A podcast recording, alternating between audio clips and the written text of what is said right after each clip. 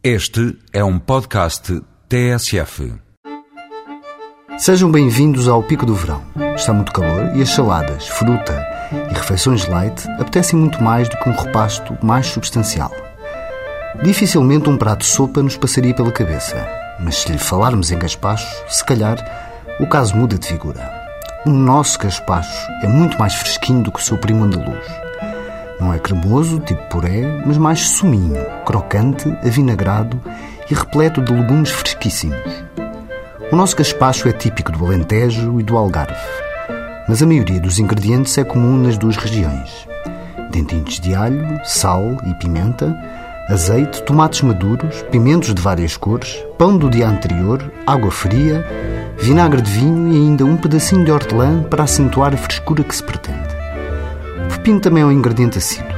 Na verdade, pode juntar-lhe o que quiser. A ideia é dar liberdade ao seu gaspacho. Adiantamos uma receita genérica que realça alguns passos básicos. Pique o alho bem miudinho, esmague-o bem no almofariz e junte-lhe sal grosso. Verta tudo para uma tigela grande, adequada ao número de pessoas.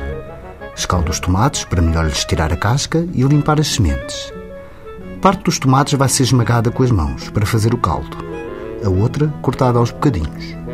Proceda da mesma maneira para os pimentos, que devem estar limpos de sementes, para os pepinos e para o pão. Acrescente, se tiver à mão, pãozinho lentejano, que fica um sucesso.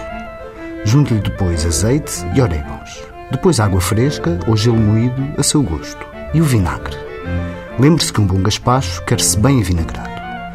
Prove e corrija, se necessário, a medida de sal. Depois pique um raminho de hortelã, que só pelo perfume liga sempre bem. Não se esqueça que o seu gaspacho tem o limite da sua imaginação.